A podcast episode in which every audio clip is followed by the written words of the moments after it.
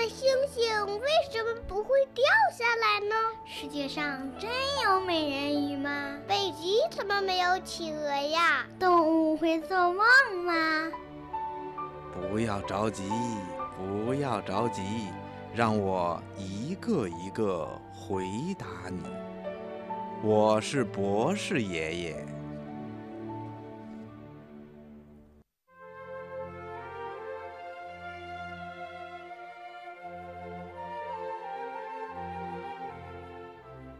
小朋友，你见过蝉吗？你听到过蝉鸣叫的声音吗？嗯，蝉呐是一种个子比较大的昆虫，蝉的种类很多，全世界大概有两千多种。不同种类的蝉，它们鸣叫出的声音也不同。有的会发出吱吱吱的声音，有的呢就会发出有节奏的声调。比如，咱们国家很多地区的蝉都会发出知了知了知了这样的声音，所以啊，人们又把蝉叫做知了，或者叫做吉了。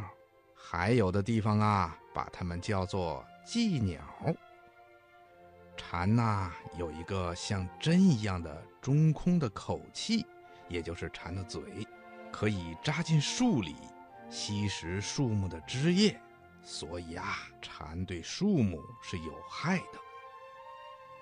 蝉的头部有两个大大圆圆的眼睛，那是它们的复眼，它的这种复眼呐，视野非常的宽广。可以成像，是蝉类主要的眼睛。在两个复眼中间呢，还有三个沙粒儿大小的红色单眼。这三个单眼形成三角形的排列，只有感光的作用，却没有视力，所以啊，这三个单眼是无法成像，看不到东西的。蝉呐，以吸食树木的枝叶为食。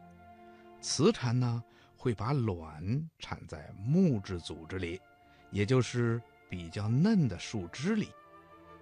雌蝉产卵以后，它呀还会用它那个又硬又长又尖的口器，也就是它的嘴，在这根嫩树枝的上半部分扎上很多的小洞，使这根树枝啊受到破坏，得不到营养。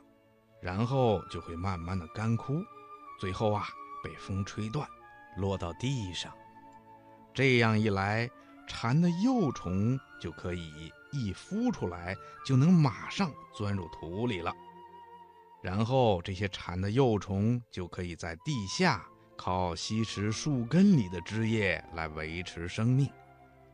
一般来说，蝉的幼虫，也就是蝉蛹。会在地底下待上两到三年的时间，甚至还会有更长的时间才从地底下钻出来。它们一般要经过五次蜕皮以后，才能够长成我们见到的那种鸣叫的蝉的样子。世界上还有一种非常著名的蝉，它们需要在地底下待上十七年才会钻出来。所以这种蝉呐，又叫十七年蝉，真可以称得上是蝉类里的长寿明星了。每到夏天的时候，在树木比较多的地方，我们总会听到蝉的鸣叫。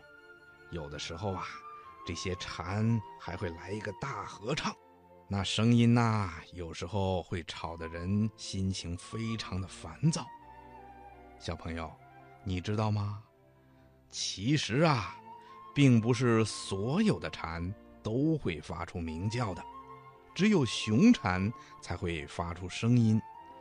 这是因为在雄蝉的肚子上有一种发音器，这种发音器的外面是一种半圆形的盖板，盖板的里面呢有一片弹性薄膜，也叫。鼓膜，哼哼，小朋友，这个鼓膜的“鼓”啊，可不是骨头的“骨”，而是我们敲的大鼓的“鼓”。鼓膜呢，跟蝉的声肌连在一起，发音的时候，声肌呀就会快速的收缩，使鼓膜受到震动，这样就可以发出声音了。由于声肌每秒钟呢能够伸缩一万次，盖板和鼓膜之间又是空的，能够起到共鸣的作用，所以。蝉发出的鸣叫声啊，就特别的响亮，而且能够轮流利用各种不同的声调，使这种声音变得激昂而且高亢。而雌蝉的肚子上啊，这种发音器官并不完整，所以雌蝉就不能发出声音。也可以说，雌蝉呐是蝉类中的哑巴。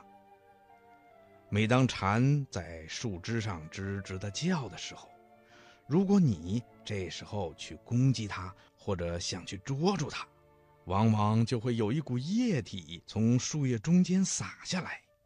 嗯，这就是蝉的尿。由于蝉的食物主要是树木里的枝叶，因此啊，在蝉的体内就会有很多的水分存在。如果蝉遇到了危险的时候，为了便于逃跑，蝉呐就会赶紧把储存在体内的废液排出体外，用来减轻体重，以便起飞。同时啊，这种蝉尿还能够迷惑敌人，起到保护自己的作用。其实啊，蝉尿对人类和树木是没有危害的。只是被洒在身上的时候，会感到很不愉快。当我们遇到这种情况的时候啊，大可不必惊慌，只要用清水洗一下就可以啦。小朋友，你听明白了吗？